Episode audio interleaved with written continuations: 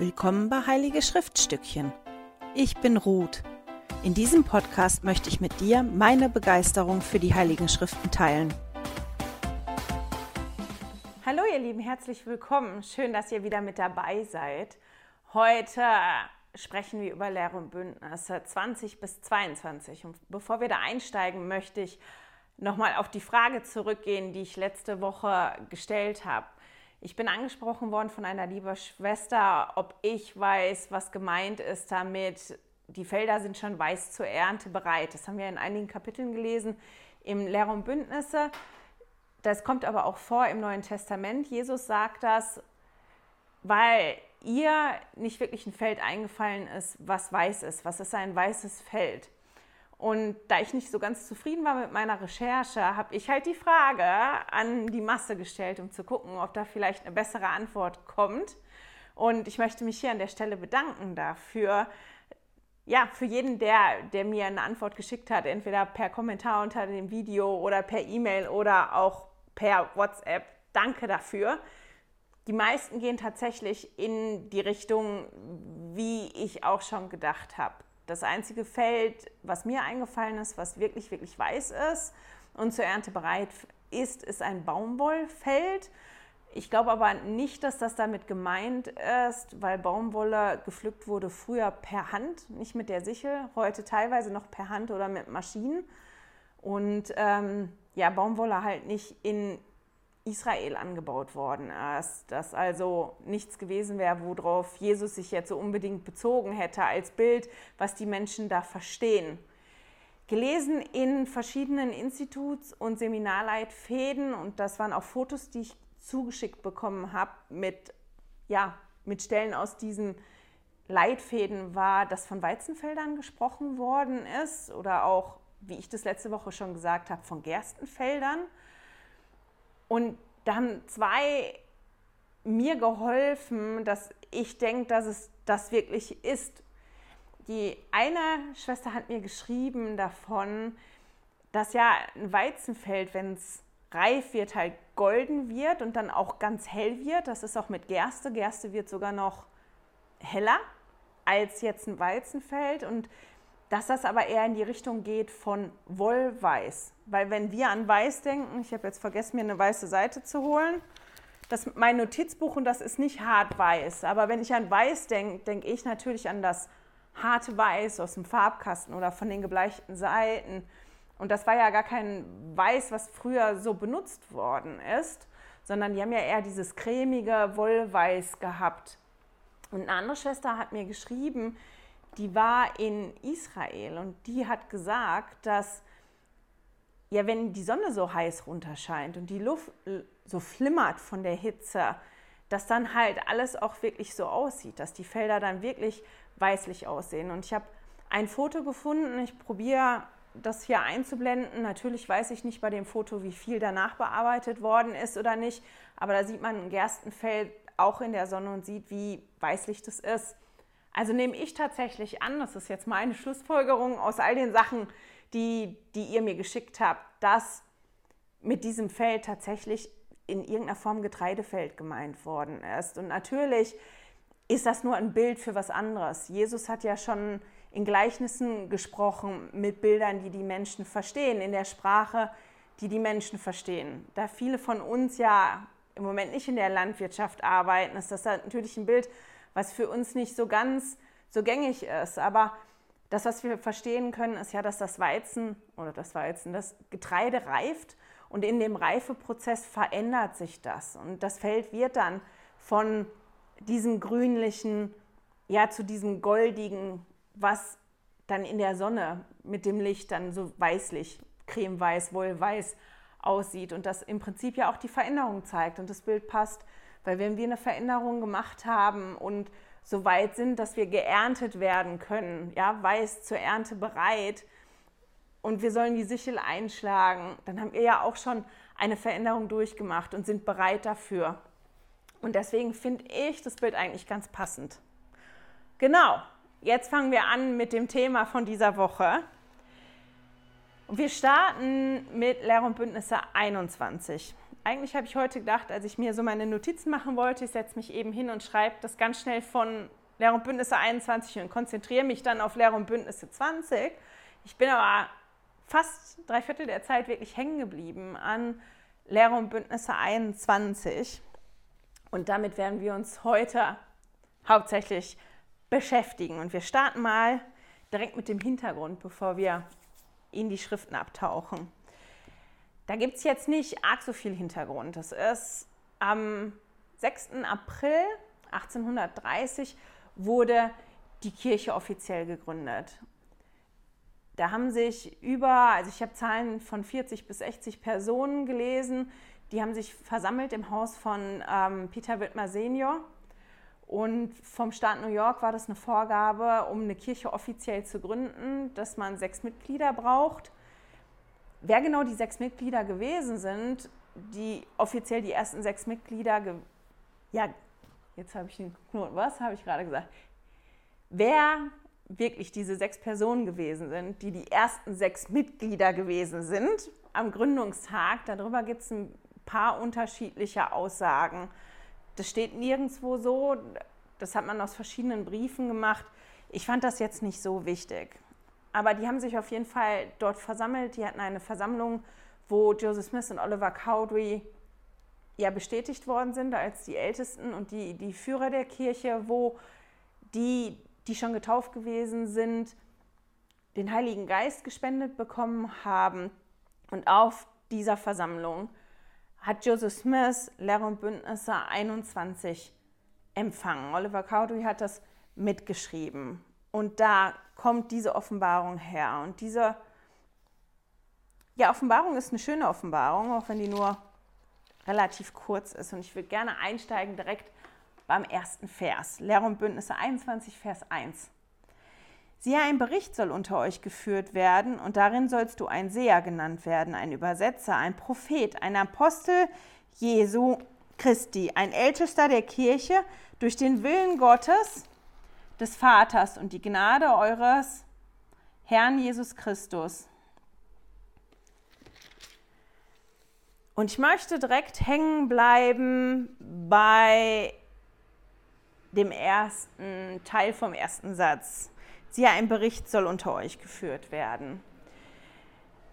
Es ist natürlich auch spannend, wenn man nachher sieht, welche als was Joseph Smith alles geführt werden soll. Ein, ein Seher, ein Übersetzer, ein Prophet, ein Apostel, ein Ältester. Aber da möchte ich heute nicht so doll drauf eingehen. Ich habe dazu aber ein ganz tolles Zitat, was im Newsletter drin ist unter den Zitaten. Ich habe halt dieses gelesen, siehe, du sollst, ähm, siehe, ein Bericht soll unter euch geführt werden. Und seitdem Joseph Smith diese Offenbarung hatte, hat die Kirche wirklich immer dieses Gebot gehalten. Es wurde immer ein Bericht geführt. Joseph Smith hat Oliver Cowdery als Geschiff, ähm, Geschichtsführer, als den ersten ähm, berufen unter anderem. Und auch heute noch, also das ist wirklich was, was durchgängig gegangen ist. Es wurde immer Bericht geführt in der Kirche und auch heute noch führt die Kirche Bericht. Wir kennen das ja aus dem Kirchenalltag, dass bestimmte Dinge einfach aufgenommen werden, aber die Kirche investiert halt auch Geld und Zeit in so Projekte wie die Heilige, die Bücher, die wir ja jetzt alle haben, wo ganz, ganz viele verschiedene Berichte, Briefe, Papiere, Tagebücher und so weiter ausgewertet werden und ein Bericht zusammengestellt wird, eine Kirchengeschichte zusammengestellt wird, die ja für jeden zugänglich ist und die für jeden auch einfach zu lesen ist, der nicht ein Historiker ist und der das nicht alles auswerten kann. Und ich finde das halt total spannend, dass das ein Gebot ist, was gegeben worden ist, wo die Kirche halt nach wie vor sehr, sehr aktiv ist. Die Frage, die ich mir dann gestellt habe, führe ich Bericht? Da bin ich wieder wie gesagt, als ich das gelesen habe, habe ich mich halt gefragt, führen wir Bericht? Und wenn wir Bericht führen, wie wertvoll ist, ist denn der Bericht?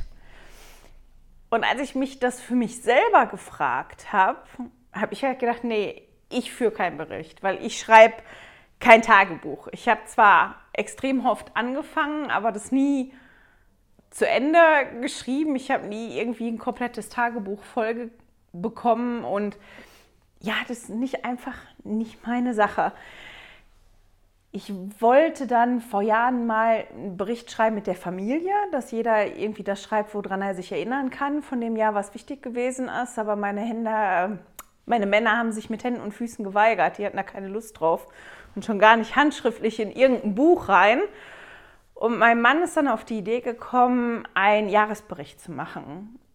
Und zwar mit vielen Fotos. Wir fotografieren unglaublich gern und der ist hingegangen und hat ja dann geguckt anhand von den Fotos, wo waren wir denn, was haben wir erlebt, woran können wir uns erinnern und hat angefangen, das aufzuschreiben. Das macht er jetzt schon oh, ein paar Jahre, ich weiß gar nicht wie viele Jahre. Das ist halt sein Baby. Wir sind alle in irgendeiner Form beteiligt, weil wir ihm dann auch immer schicken sollen Fotos oder was wollen wir, was da reinkommt, was wollen wir, was da nicht reinkommt. Und diesen Jahresbericht teilen wir mit Freunden und mit Familie. Und das ist immer schön für uns auch als Familie zu gucken, was haben wir denn erlebt im letzten Jahr? Was ist denn passiert? Was war wichtig für uns? Was hat sich verändert? Ja, wo stehen wir gerade? Ich hatte in den letzten Wochen drei Gespräche, und zwar mit meiner Mutter und zwei von meinen Tanten, weil ich auf der Suche nach den Tagebüchern meiner Oma gewesen bin. Meine Oma hat sehr, also ich habe viele Erinnerungen, dass meine Oma gesessen hat und wirklich Tagebücher voll gemacht hat in kleiner Schrift. Und mein älterer Sohn, der macht ein Schulprojekt und wir hatten überlegt, ob da was drin ist, was er gebrauchen könnte für Schulprojekt. Und außerdem interessiert mich so und so, was da drin steht. Und ich finde auch, man sollte das digitalisieren, dass das nicht verloren geht. Und was ich sehr bemerkenswert gefunden habe in den Gesprächen mit den zwei Tanten und meiner Mutter, die unabhängig voneinander stattgefunden haben, dass alle drei gesagt haben, ich glaube nicht, dass da irgendwas drin steht, was jetzt so wertvoll ist, was jetzt wichtig ist. Also es waren nicht die Worte von denen, aber das war die Quintessenz. Die Oma hat die Tagebücher benutzt, weil sie alleine gewesen ist. Das war das, wo sie das platziert hat. Und wir wissen nicht, ob da was drin ist für dich. Und das ist nicht, ja, quasi nicht so wichtig, nicht so, so wertvoll. Und deswegen habe ich mich halt gefragt,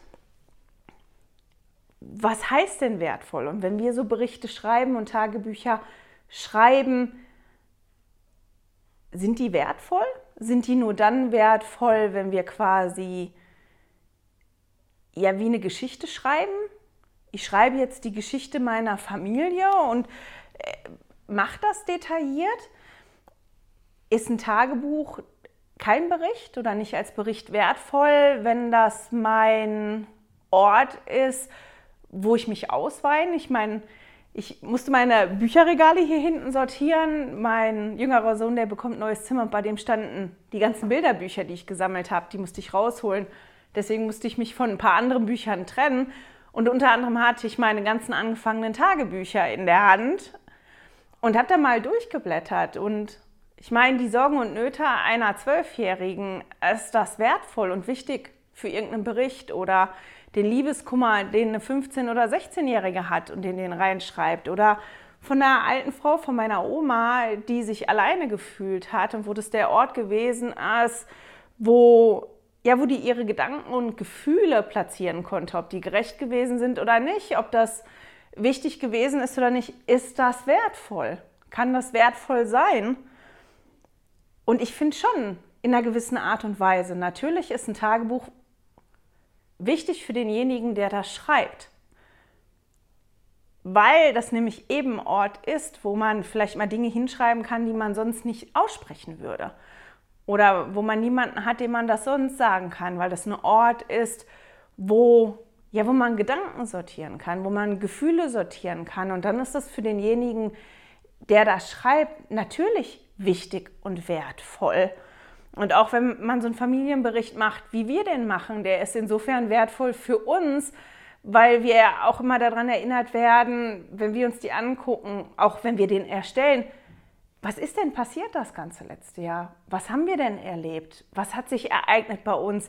Und wenn wir uns die verschiedenen Familienberichte angucken, wie haben wir uns verändert? Also ist das für uns persönlich und für unsere Familie schon wertvoll und wichtig. Und alleine deswegen finde ich das total spannend, dass wir, ich meine, hier hat die Kirche den Auftrag bekommen, aber wir werden ja auch immer wieder von Generalautoritäten aufgefordert, dass wir ja Tagebuch schreiben sollen und dass wir quasi einen Bericht schreiben sollen, dass der Vater im Himmel uns da auch einfach wieder ein Werkzeug zeigt. Ich meine, nicht jedes Werkzeug ist das Richtige für jeden Menschen. Für mich ist dieses klassische Tagebuchschreiben nichts, aber für viele andere ist das was und das bringt ihnen was und das hilft, sich daran zu erinnern. Aber solche Sachen könnten auch irgendwann mal in 100 oder 150 Jahren wichtig sein für einen Historiker. Die Bücher, die Heilige, sind ja nicht nur entstanden, weil irgend Leute, irgendwelche Leute eine Geschichte aufgeschrieben haben. Die haben ganz viele verschiedene Dokumente ausgewertet, Briefe, Tagebucheinträge und dann ist das schon interessant. Historiker gucken ja auch manchmal, wie haben die Menschen denn damals gelebt? Und dann ist es schon spannend, was haben die gegessen? Wie sah ein normaler Alltag aus? Was hat die Person beschäftigt vor 100 Jahren? Ja, welche Sorgen hatten die, welche Nöte hatten die, welche Freude hatten die? Was hat den Alltag geprägt? Und dann können solche Tagebücher, wo wir reingucken und wo, wo wir im ersten Moment nichts Wichtiges sehen, schon auch wertvoll sein. Ich meine, das ist immer ein Gedanke, der mich dann abgeschreckt hat. Auch einer der Gründe, warum ich kein Tagebuch geschrieben habe, weil ich immer gedacht habe, ich möchte gar nicht, dass irgendwer von meinen Kindern, Enkeln oder sonst wer ähm, das liest, was ich da so reingeschrieben habe. Ein Bericht kann aber ganz, ganz viele Formen haben. Und das finde ich so spannend daran. Wenn wir uns die Schriften angucken, hier das Buch Mormon und Lehrer und Bündnisse, das sind ja auch Berichte von Menschen. Natürlich sind das besondere Berichte. Das sind Berichte, wo spezielle Menschen einen Auftrag bekommen haben, über etwas Bestimmtes zu schreiben. So wie die Kirche ja den Auftrag bekommen hat, Bericht zu führen über das, was in der Kirche läuft. Aber auch in der Bibel berichten Menschen darüber. Es ist einfach eine andere Menschengruppe. Und das Spannende ist, dass dass es in den Berichten halt wirklich immer um die Personen geht, um die Menschen. Wie haben die sich entwickelt? Wie hat Gott auch gewirkt da drin in dem Leben? Und deswegen, ja, finde ich das Thema total spannend. Vielleicht findet ihr ja irgendeine Form von Berichtschreiben, die für euch passt, die, die für euch funktioniert. Sei es so ein Jahresbericht, wie wir den haben, oder ja, auf dem Handy irgendwas, da gibt es auch solche, der Frederik führt ein, da drückt man immer eine Farbe für eine bestimmte Laune oder ja, eine Stimmung, die man gehabt hat. Es gibt so ganz, ganz unterschiedliche Art und Weisen. Ich glaube, dass die meisten irgendwas finden, ja, was ihnen dann auch Freude bereiten kann und wirklich wertvoll sein kann in der einen oder anderen Art und Weise. Ich möchte dann gerade mal weitergehen. Meine Güte, heute ist hier was los. Erst klingelt es an der Türe, jetzt klingelt das Telefon, aber das ignoriere ich jetzt einfach. Hat auch schon wieder aufgehört.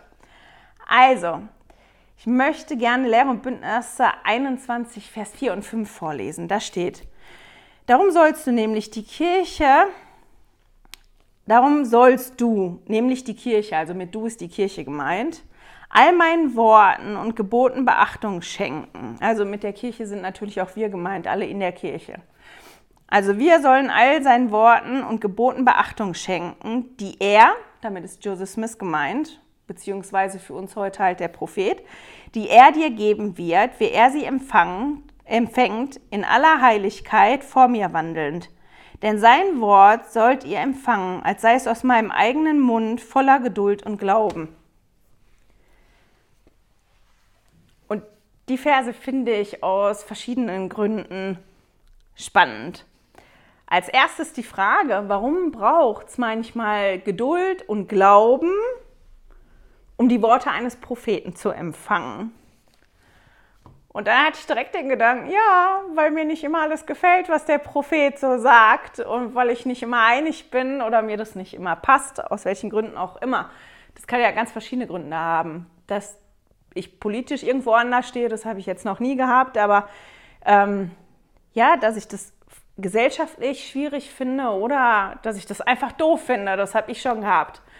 Das, wo, wo mir das am prägnantesten ja, reingefahren ist, ist, als Präsident Nelson gesagt hat, dass ja, wir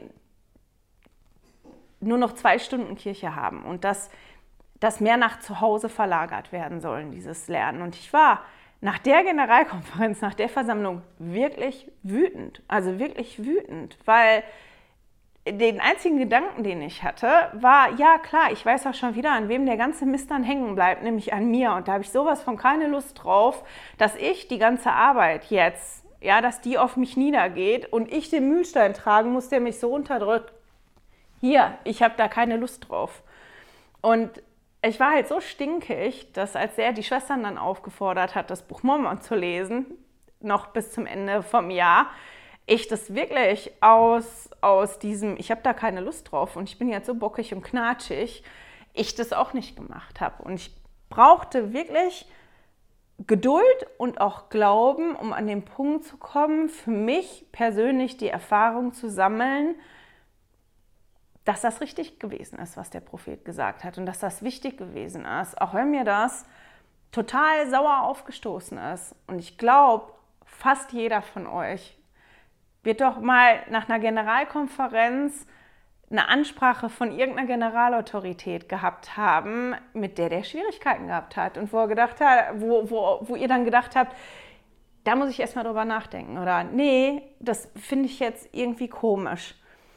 Und das ist das. Wir brauchen wirklich manchmal Geduld und Glauben, um die Worte so anzunehmen, weil uns das nicht einfach fällt, weil das nicht immer das ist, was wir hören möchten und weil wir ganz oft einfach nicht erkennen können, ähm, ja, was soll das jetzt? was soll mir das bringen?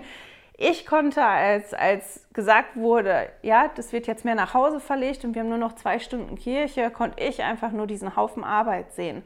Und ich konnte in dem Moment nicht sehen, was alles daraus entstehen würde. Dass wir jetzt in einer Pandemie sind, dass wir ja zumindest im ersten Lockdown Kirche zu Hause gemacht haben, die meisten. Jetzt haben die meisten ja entweder wieder Kirche wie wir in einem eingeschränkten Rahmen oder haben Kirche per Zoom, aber das ist ja wirklich, das war wirklich eine Vorbereitung auf die Situation jetzt.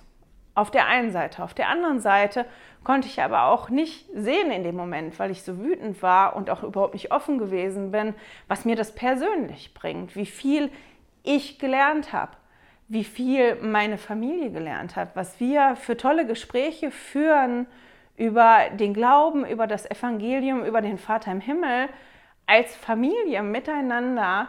Das hätte ich mir nie vorstellen lassen können, hätte ich mir nie vorstellen können. So, jetzt habe ich die richtige Formulierung. Weil er hat das einfach gesagt und ich war nicht in der Lage, das im Moment zu sehen. Ich war nur in der Lage, das zu sehen, an wem die Arbeit hängen bleibt. Und das war auch so. Das war nicht so, dass das nicht so gewesen ist. Diejenige, die in einer Tour hinterher sein musste und wir setzen uns zusammen und wir machen eine Klasse und wir sprechen darüber und wir lesen in den Schriften, das war immer ich ich, ich musste das immer machen. Das hat sich mittlerweile gebessert und da bin ich ganz dankbar drum, dass ich das nicht mehr alleine tragen muss. Aber ich bin diejenige gewesen. Also ich habe das schon richtig eingeschätzt. Ich wusste genau, bei wem das landet. Und das ist auch bei mir gelandet. Und das war auch genauso schwierig, wie ich mir das vorgestellt habe. Und genauso unerwünscht auch in dem Moment, wie das auch vorher gewesen ist. Aber mittlerweile kann ich halt sehen, was alles Gutes daraus gekommen ist. Ich glaube, wir brauchen aber auch Geduld und Glauben, weil wir ja in, in einem Spannungsfeld leben. Auf der einen Seite lesen wir das hier in den Schriften, ne? dass wir, wie in, in ähm, Vers 5, dass wir das Wort des Propheten so empfangen sollen, als sei es aus dem Mund des Herrn gekommen. Das auf der einen Seite und daran glauben wir. Auf der anderen Seite ist der Prophet aber auch nur ein Mensch der nicht perfekt ist, der auch hier auf der Erde ist, um Fortschritt zu machen und der auch das Recht darauf hat, Fehler zu machen und der auch ganz bestimmt Fehler macht dabei. Und das ist so ein Spannungsfeld, wo wir drin leben. Wenn ich das hier lese und dann sage, Also jedes einzelne Wort, jeder Gedanke und jedes Gefühl, was dann der Prophet hat, wenn er berufen ist, ist von Gott. Das wäre sehr extrem auf der einen Seite. Wenn ich aber auf der anderen Seite hingehen würde und immer sagen würde, naja, der Einzige, der perfekt war, war Jesus und der Prophet macht Fehler, also mir passt das gerade nicht, was der sagt, ich finde es schwierig. Das ist bestimmt beeinflusst davon, ja, dass der in Amerika groß geworden ist, dass der da kulturell ist, weil der schon so alt ist. Das ist das andere Extrem und das ist ganz bestimmt auch nicht richtig. Und ich habe mich da halt vor ein paar Jahren schon mal mit auseinandergesetzt, weil mich das umgetrieben hat. Genau dieses Spannungsfeld, wo zwischen den zwei Enden sind wir denn? Wo sollten wir denn sein, wenn wir das so lesen? Und dann ist mir was aufgefallen, jetzt diesmal beim Lesen, und ich habe eine andere Schriftstelle, auf die ich gestoßen bin. Und es geht hier in, in Vers 4 am Ende. Ich lese nochmal den ganzen Vers vor, damit man den Zusammenhang hat. Darum sollst du nämlich die Kirche all sein, darum sollst du, nämlich die Kirche, all seinen Worten und Geboten Beachtung schenken, die er dir geben wird, wie er sie empfängt, in aller Heiligkeit vor mir wandelnd. Und dieser letzte Satz, der ist mir vorher nie so aufgefallen, in aller Heiligkeit vor mir wandelnd, das ist wie die Bedingung. Wenn der Prophet in aller Heiligkeit vor mir wandelt, dann ist er auch in der Lage, die Worte so zu sagen und dann ist das so, als wenn das auch Gott gesagt hätte. Als ich mich mit, vor ein paar Jahren damit auseinandergesetzt habe, mit diesem Spannungsfeld, in dem wir ja leben, als Mitglieder der Kirche, wenn wir daran glauben,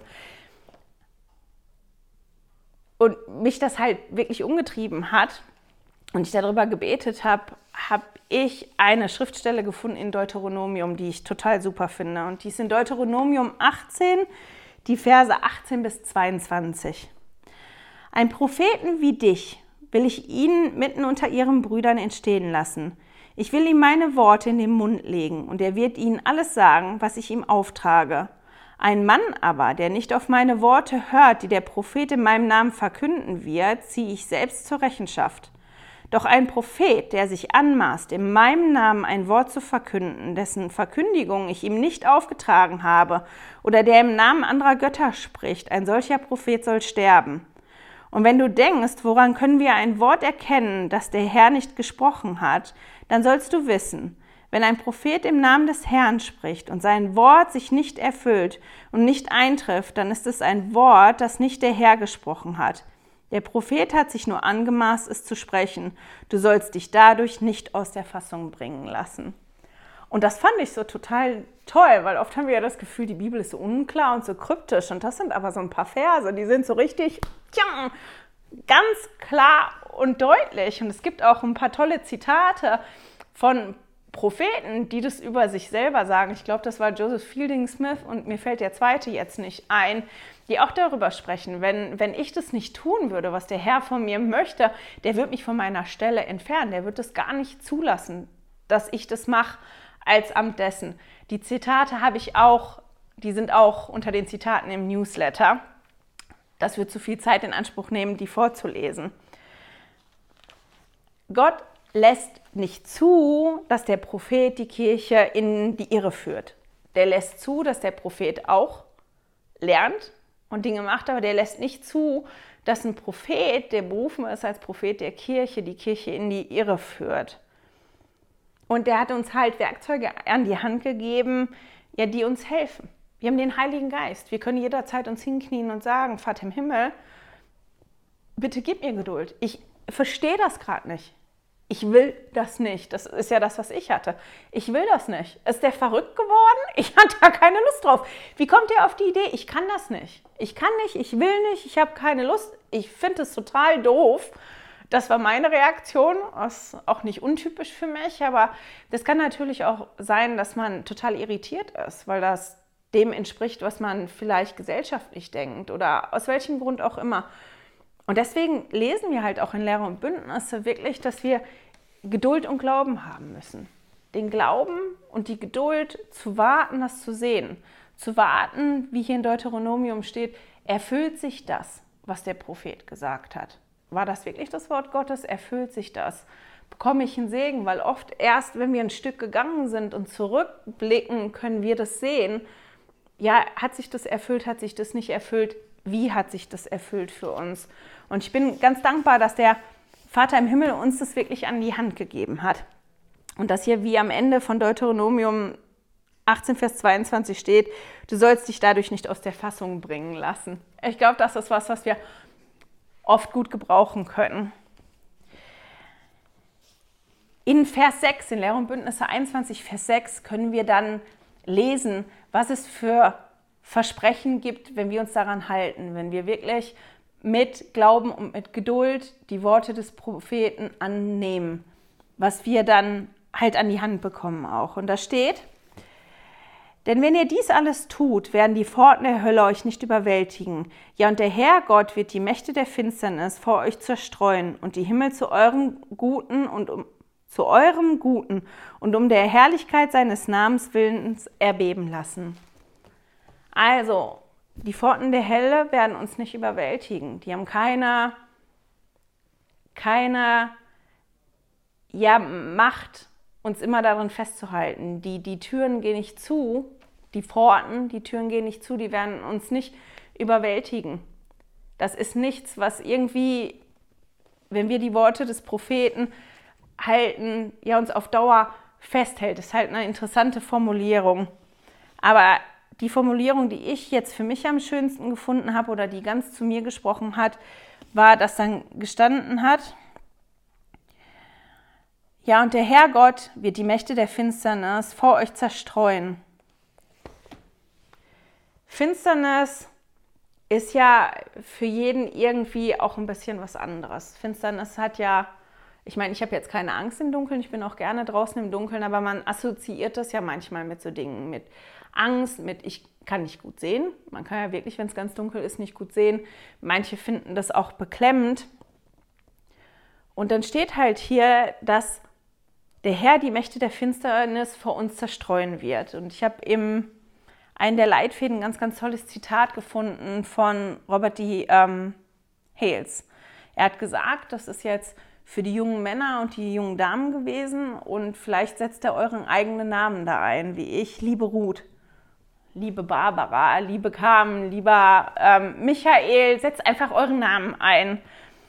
Liebe jungen Männer und Damen der Kirche, wir befinden uns im Kampf zwischen den Mächten des Lichts und der Finsternis. Und in dieser Welt ist die Finsternis niemals weit weg. Das ist was, was wir manchmal verdrängen, was wir gar nicht so auf dem Schirm haben.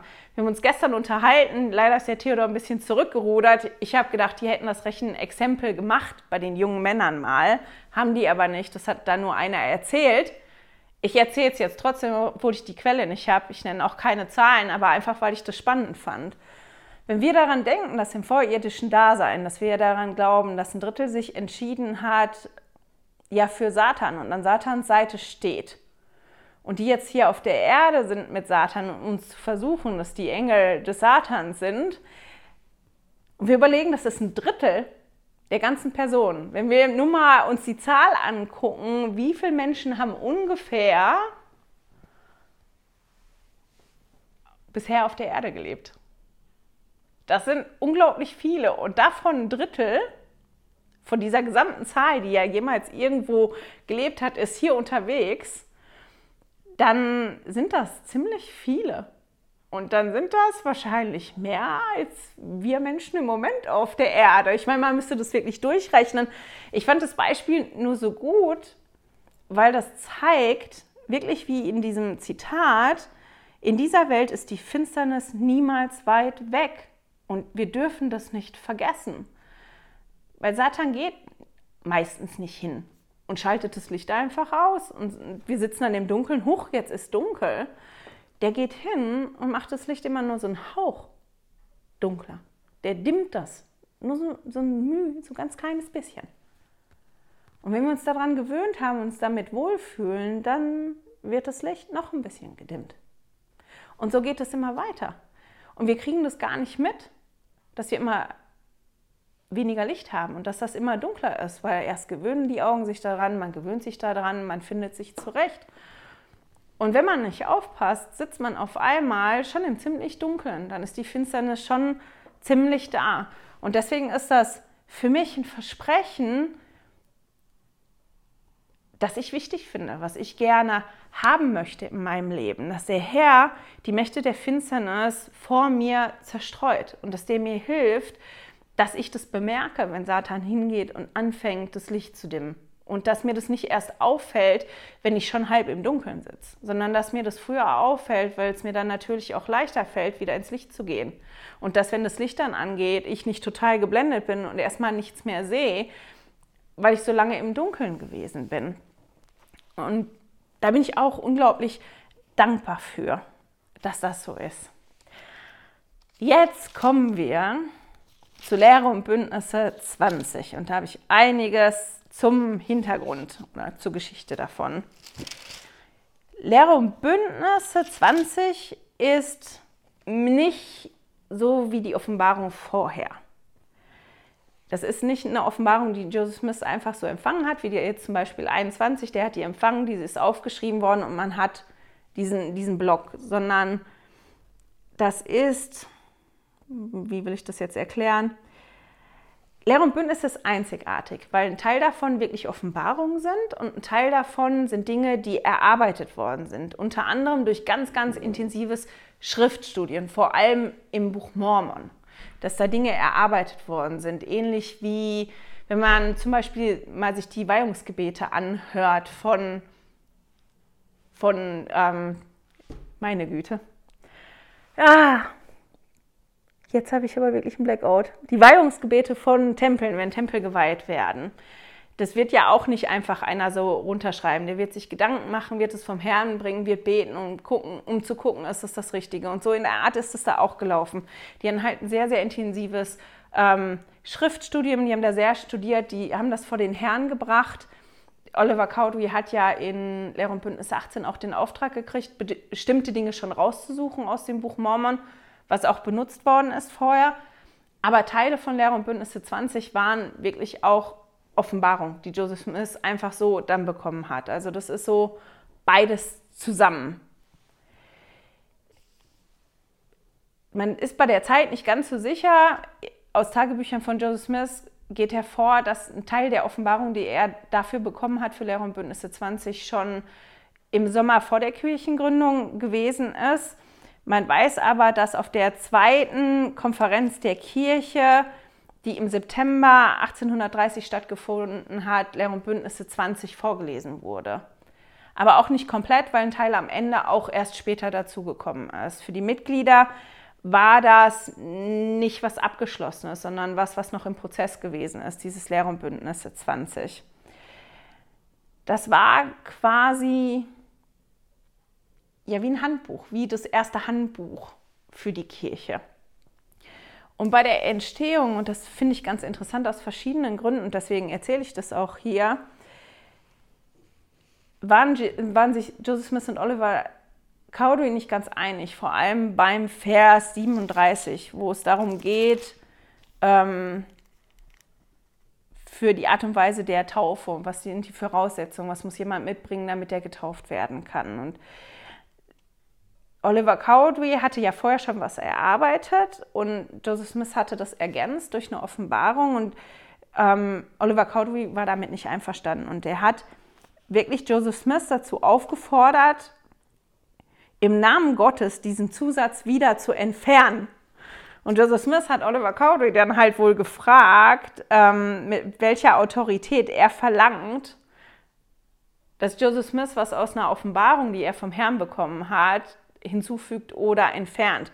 Ich meine, die beiden haben sich dann geeinigt wieder und das ist so vorgelesen worden. Warum finde ich das so spannend, den Hintergrund gerade von Lehre und Bündnisse 20? Das ist, weil wir da unter anderem sehen können, dass Offenbarungen wirklich auf verschiedene Art und Weisen kommen. Joseph Smith hat Offenbarung bekommen ganz am Anfang durch Urim und Tumim. Die hat er nachher nicht mehr gebraucht. Aber Offenbarung Lehre und Bündnisse 20 war halt auch ein Erarbeiten. Du sollst das erarbeiten. Setz dich hin und erarbeite dir das. Und das ist das, was die gemacht haben. Durch ganz, ganz intensives Schriftstudium. und die Dinge, die die erarbeitet haben, dass sie die dann vom Herrn gebracht haben. Und wir können da halt auch sehen, dass es manchmal halt nicht so einfach ist, wenn man ja, wenn man sich Dinge erarbeitet hat und sich wirklich Mühe gegeben hat, dass der Herr dann noch was dazu ergänzt oder was wegnimmt und das nicht so bleiben kann, wie wir uns das erarbeitet haben. Das war ein bisschen das mit dem Oliver Cowdery. Der hatte ja dieses erarbeitet, was auch genommen worden ist, bevor die Kirche gegründet worden ist, was er ja auch wirklich rausgesucht hat aus dem Buch Mormon. Und dann gab es halt diese Ergänzung. Und ich kann mir das schon vorstellen, dass das nicht so einfach gewesen ist. Ich habe den Auftrag gekriegt, ich habe jetzt so viel Zeit und Mühe investiert, ich habe das rausgeschrieben, das steht doch da, das habe ich erarbeitet. Warum ist das jetzt nicht mehr gut? Warum braucht es jetzt diesen Zusatz dazu? Nimm den wieder raus. Das ist was, was ich finde, was ja nicht untypisch menschlich ist. Eigentlich ist es schon ziemlich menschlich. Ich habe daran gearbeitet, ich finde es gut. Wieso muss das jetzt verändert werden? Wieso muss da was zu? Und das haben wir ja manchmal auch so. Wir, wir, bekommen dann auf einmal irgendwas gesagt und wir sehen das im ersten Moment nicht ein. Und auch so funktioniert Offenbarung, dass wir lernen in dem ganzen Prozess, uns immer wieder zu demütigen, immer wieder demütig zu sein und immer wieder offen zu sein für das, was der Vater im Himmel uns dann da ja an die Hand gibt und was er uns sagen möchte. Weil man könnte sich ja auch fragen, wieso lässt du mich das erarbeiten, wenn du das dann doch wieder veränderst? Dann hättest du auch hingehen können und hättest mir das direkt sagen können. Wieso muss ich das da, wieso muss ich die Zeit und die Energie dafür aufwenden, wenn du das dann veränderst? Und das ist aber auch, weil wir ja dadurch, dass wir bestimmte Dinge erarbeiten, ja auch noch andere Dinge lernen, die wir nicht lernen würden, wenn der Vater im Himmel uns immer alles sofort so sagen würde, wie er das sieht denkt und meint. Und das fand ich halt einfach ganz spannend, dass man das da sehen kann, wenn man sich ein bisschen mit dem Hintergrund zu Lehre und Bündnisse 20 beschäftigt. Lehre und Bündnisse 20 kann man in verschiedene Abschnitte einteilen, eigentlich in drei große. Der Vers 1 bis 16 ist der erste Abschnitt. Da geht es darum, was braucht man, um die Kirche aufzubauen. Um die Kirche Christi aufzubauen, braucht man die Autorität von Christus dafür. Und hier wird dann halt in den ersten 16 Versen der Hintergrund erzählt. Wie sind wir dahin gekommen, wo wir jetzt gerade sind? Also wir lesen von der Berufung Joseph Smith, wie der an die goldenen Platten gekommen ist, dass das Buch Mormon hervorgekommen ist und so weiter. Das ist halt wirklich, wie sind wir jetzt an den Punkt gekommen, und wie sind wir an die Autorität von Jesus Christus gekommen, um jetzt diese Kirche, die Kirche Christi, zu gründen? Das ist das, worum es geht im Prinzip in diesen 16 Versen. In den Versen 17 bis 36 geht es darum, was wir wissen. Also wir lesen da öfter, wir wissen dieses und jenes, wir wissen. Und das sind quasi wie die ersten Glaubensartikel. Das ist eine Zusammenfassung von dem, was sie wussten, von dem, was sie gelernt hatten, von dem sie ein Zeugnis gehabt haben. Edda Oaks hat gesagt, ein Zeugnis vom Evangelium ist die persönliche Erkenntnis, die der Heilige Geist uns ins Herz gibt, dass bestimmte Tatsachen, die für die Ewigkeit Bedeutung haben, wahr sind. Das ist, worum es in dem zweiten Abschnitt geht. Im dritten Abschnitt, das ist der längste Abschnitt, geht es quasi um die Organisation der Kirche. Was muss gemacht werden und wie muss das gemacht werden? Und wer ist dafür verantwortlich? Das ist das, worum es da im Großen und Ganzen geht. Den Abschnitt, den ersten Abschnitt, den lasse ich jetzt mal einfach so komplett aus und wir fangen mal direkt mit dem zweiten Abschnitt an. Wenn wir das lesen, dann lernen wir einiges über Gott, über Jesus, über den Heiligen Geist. Wir lernen über das Sühnopfer und, und, und wir lesen über den Erlösungsplan. Und auch in Vers 33 lesen wir dann, dass es für die Kirche wichtig ist, also für uns Mitglieder in der Kirche auch, immer acht, achtsam zu sein, acht zu geben und immer zu beten, damit wir nicht in Versuchung verfallen. Und das, was ich mich dann gefragt habe, warum ist es denn, warum ist es wichtig oder warum ist ja, warum ist es wichtig, dass uns bewusst ist, was wir wissen? Dass uns bewusst ist, wovon wir ein Zeugnis haben. Warum ist das wichtig? Warum muss ich das wissen? Warum ist es wichtig für mich? Warum schreiben die das auch? Wir wissen. Wir wissen das, wir wissen das, wir wissen das. Man kann ja mal, und ich finde es ganz spannend für sich selber, das habe ich schon öfter gemacht, ähm, mir wirklich Gedanken gemacht habe, was sind denn die Dinge, die ich wirklich weiß? Was sind die Dinge, von denen ich wirklich ein Zeugnis habe? Und warum ist es wichtig für mich, das zu wissen? Das ist wichtig, weil dieses Wissen und dieses Bewusstsein, dass ich das weiß, dass ich ein Zeugnis davon habe, ein ganz festes, meiner, zu meinen Ankerpunkten werden kann. Das können Ankerpunkte sein, woran wir uns festhalten. Wenn wir an Anker denken, dann denken wir das ja meistens mit dem Schiff. Das ist ein Anker, den man auswirft, das ist einer oder bei größeren Schiffen sind das auch mehrere. Ähm, ich habe aber jetzt was gelernt vor zwei Wochen über Vektorgrafiken. Ich hoffe, ich gebe das jetzt richtig wieder, sonst werde ich von meinem Sohn Frederik erschlagen. Ich erkläre das jetzt sehr vereinfacht, weil das ist so, wie ich das verstanden habe. Vektorgrafiken sind Grafiken, wo man Ankerpunkte setzen kann. Das sind ganz, ganz viele kleine Punkte, die man setzen kann. Und dadurch, dass man diese Ankerpunkte hat, kann man, wie erkläre ich das jetzt am besten? Das hat er mir gezeigt anhand von einem Buchstaben. Da waren ganz, ganz viele kleine Punkte und man konnte den Buchstaben dann ziehen. Das war ein A. Man hat immer erkannt, dass das ein kleines A ist, aber der hat sich verändert. Also man konnte den breiter ziehen oder höher ziehen und man konnte das verändern, man konnte aber immer erkennen, dass das ein A ist. Das ist nie kaputt gegangen, dass das ein A ist. Und je mehr Ankerpunkte ich in, in meiner Grafik habe, in meinem Bild habe, desto stabiler ist das, desto mehr Punkte sind da, wo diese Grafik sich quasi dran festhalten kann. Desto mehr kann man schieben und trotzdem erkennen, dass das ein, ein A ist. Und ich fand das total spannend, als er mir das dann wirklich gezeigt hat, wofür das da ist. Und als ich das jetzt gelesen habe und gedacht habe, ja, dieses Wissen, mein Zeugnis, kann wirklich zu meinen Ankerpunkten werden. Und je mehr Ankerpunkte ich habe, desto mehr hilft mir das. Dass wenn einer nach oben zieht oder nach außen zieht oder irgendwas mich drückt, ja, das drückt zwar oder das zieht in irgendeine Richtung oder ich verändere mich, aber trotzdem dieses was innen drin ist, der Kern, der bleibt halt gleich, weil, weil ich diese Ankerpunkte habe. Man kann immer erkennen, dass das ein kleines A ist, auch wenn das kleine A sich ein bisschen verändert. Und das fand ich ganz toll und das ist so wichtig für uns und deswegen zählen die das auch auf. Was ist das, was wir wissen?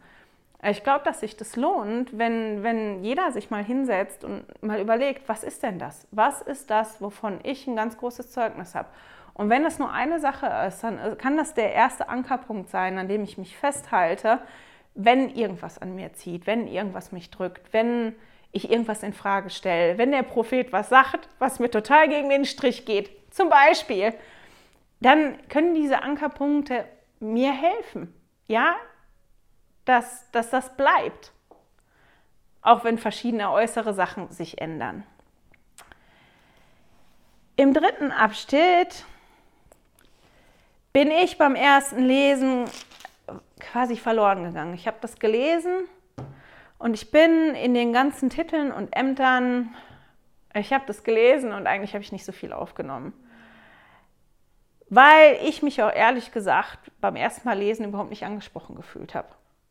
Weil wenn da nur von den ganzen Priestertumsämtern, ja, die Rede ist, ich habe das überflogen und ich habe mich wirklich nicht angesprochen gefühlt. Und ich glaube, da kommen noch einige Kapitel, wo es um Kirchenorganisationen und um solche Dinge geht. Und da kann man halt sehr schnell drin verloren gehen, wenn man sich nur konzentriert auf diese Ämter. Es ist natürlich spannend, das durchzugehen und zu gucken, was steht denn da drin, was da, wer wofür wirklich dann zuständig ist. Aber um da nicht drin verloren zu gehen oder damit man sich auch angesprochen fühlt, finde ich, muss man da ein bisschen anders dran gehen. Vor allem ich auch als Frau, wenn ich das lese und ich denke, was hat das jetzt gerade mit mir zu tun? Nicht so viel. Ich finde aber dabei total wichtig, daran zu denken, dass das Priestertum die Macht und Vollmacht ist, die Gott an seine Kinder, die von Gott an seine Kinder delegiert wird. Und dass die Priestertumsvollmacht die Vollmacht ist, die Gott seinen Kindern gibt, damit sie Dinge tun können, die für die Errettung seiner Kinder notwendig ist seiner Kinder. Diese Priestertumsvollmacht gibt er seinen Kindern, nicht seinen Jungen.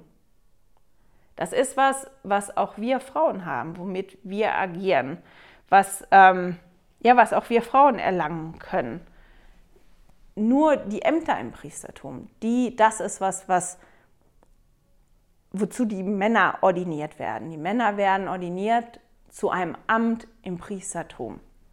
Aber auch wir Frauen agieren mit Priestertumsvollmacht. Wenn wir eingesetzt werden für Berufung, wenn wir demütig sind, wenn wir würdig sind, dann haben wir auch Priestertumsvollmacht und wir agieren mit der Priestertumsvollmacht. Und ich finde das immer wichtig, wenn man das liest, dass man das nicht vergisst und dass man das präsent hat im Hinterkopf, damit man sich auch mehr angesprochen fühlt.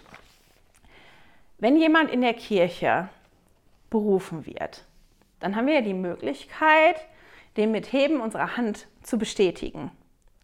Und mit dieser Bestätigung verpflichten wir uns, denjenigen zu unterstützen. Wenn jetzt also ein Bruder zum Beispiel im Amt eines Priestertums ordiniert wird und ich hebe meine Hand, dann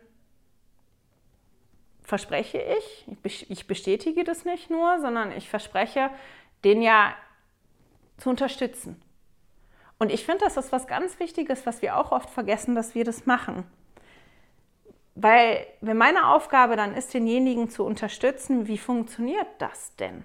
Wenn jetzt ein Bruder ein Amt im Priestertum bekommt, zum Beispiel den Vorsitz über der Gemeinde zu haben, man kann ja da wirklich durchgehen und gucken, was ist die Aufgabe eines Lehrers, was ist die, die Aufgabe eines hohen Priesters und so. Aber ich habe gleich, ich nehme jetzt mal zwei äh, Beispiele.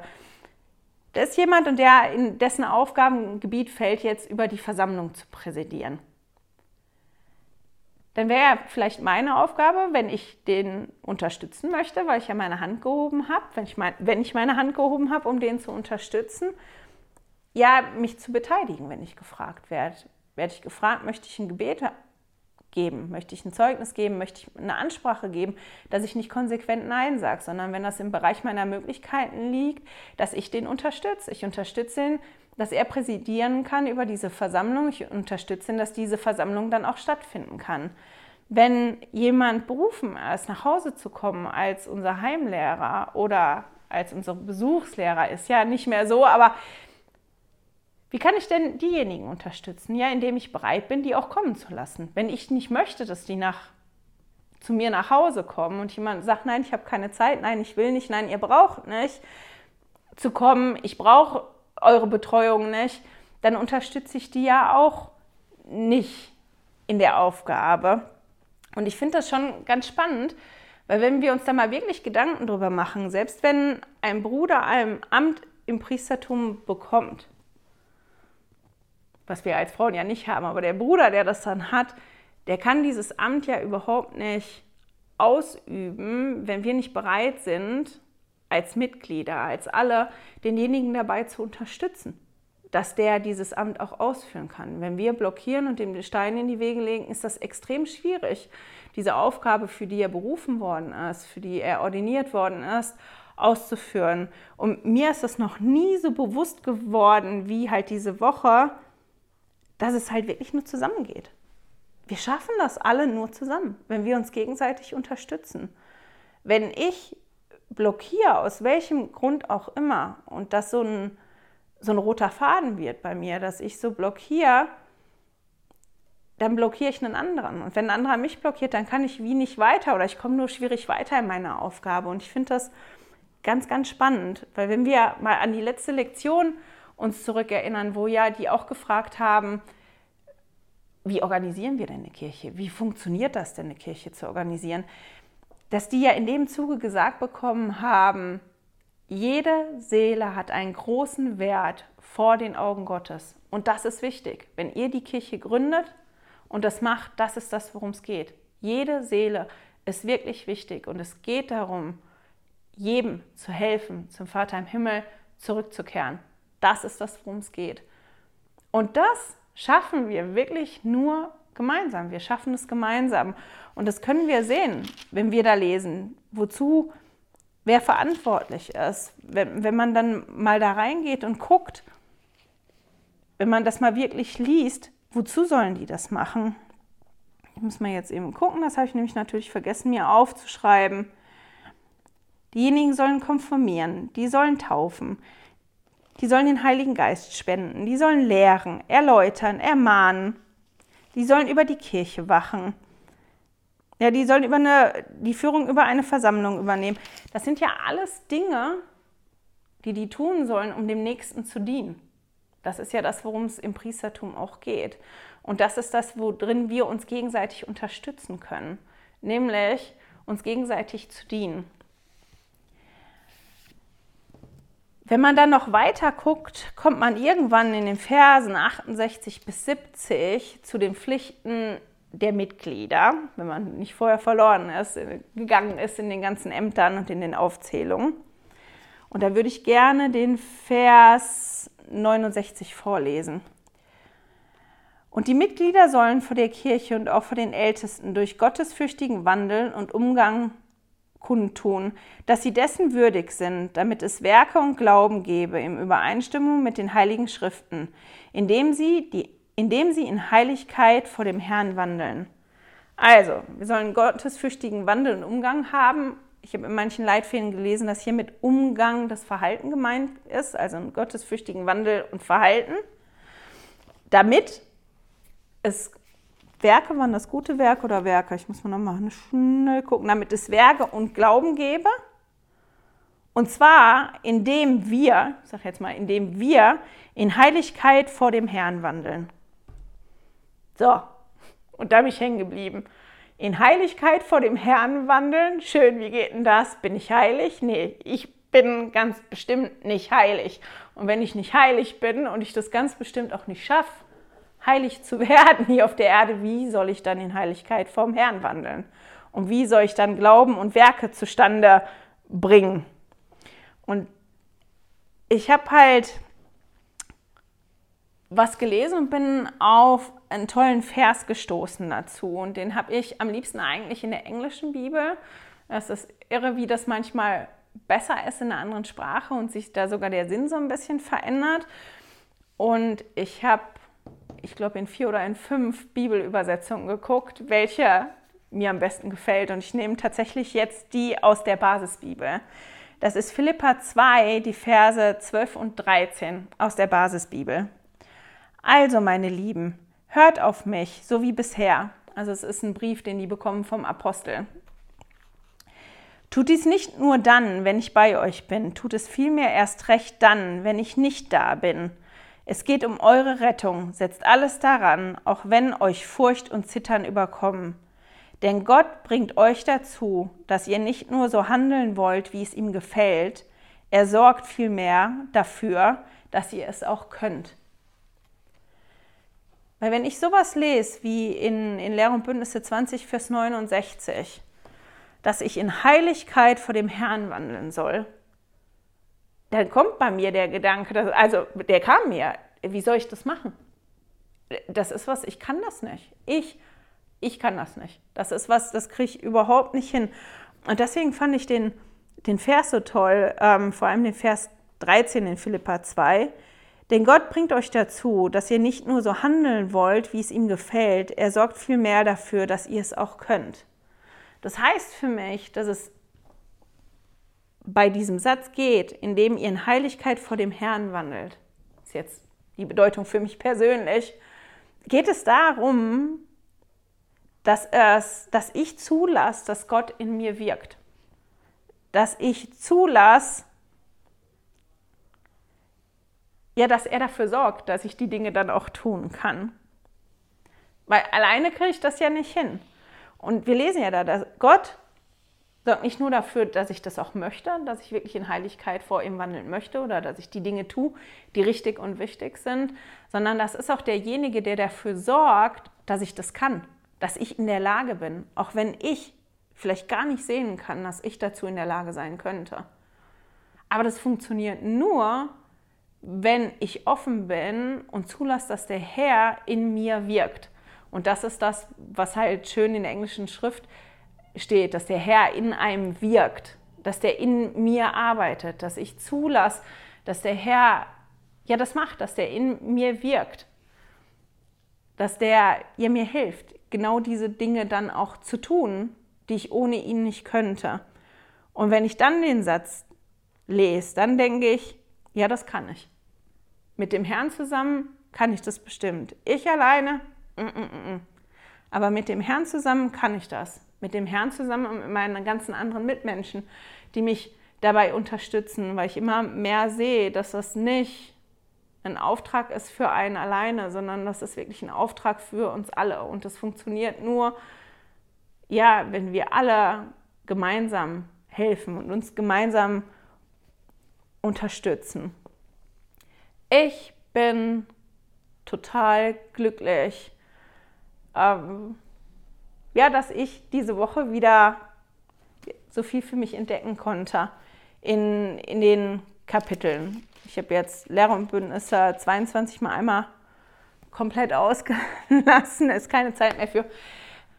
Aber dass ich, ja, je mehr ich mich beschäftige mit den Schriften, desto größer wird mein Zeugnis von den Schriften und desto wichtiger werden die Schriften für mich. Und ich glaube, dass die Schriften mittlerweile nicht nur ein Ankerpunkt für mich sind, sondern dass die Schriften mir geholfen haben, die Schriften sind sicher ein Ankerpunkt für mich, aber dass ich durch die heiligen Schriften ganz, ganz viele andere Ankerpunkte gefunden habe, weil mir die Schriften geholfen haben, mehr Erkenntnis zu bekommen, mehr sagen zu können, ich weiß.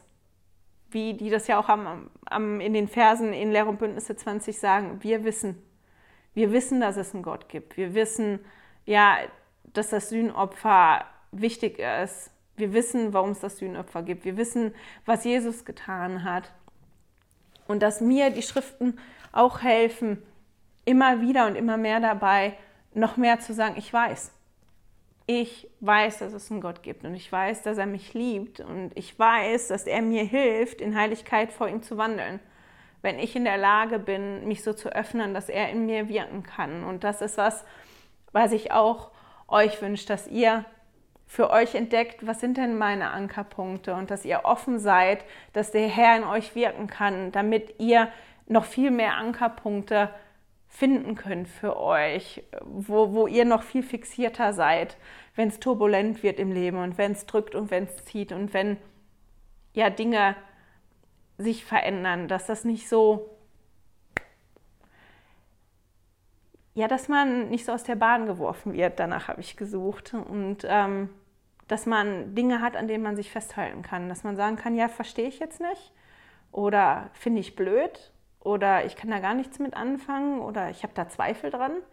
Aber das ist in Ordnung, dass das so ist, weil ich weiß.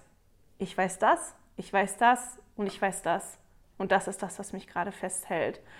Und das ist auch der Grund, warum wir ja gesagt bekommen, wir sollen mit dem Heiligen Geist arbeiten. Und das ist was, was ich auch immer wieder nur unterstreichen kann. Ich wünsche euch eine wunderschöne Woche. Ich hoffe, dass ihr euch wirklich überlegt, was sind eure An Ankerpunkte, wo könnt ihr sagen, ich weiß, damit, wenn es turbulent wird, und es wird turbulent, weil, wie Elder Hetz gesagt hat, die Finsternis ist niemals weit weg. Die ist immer da irgendwo und die ist immer irgendwo ganz nah.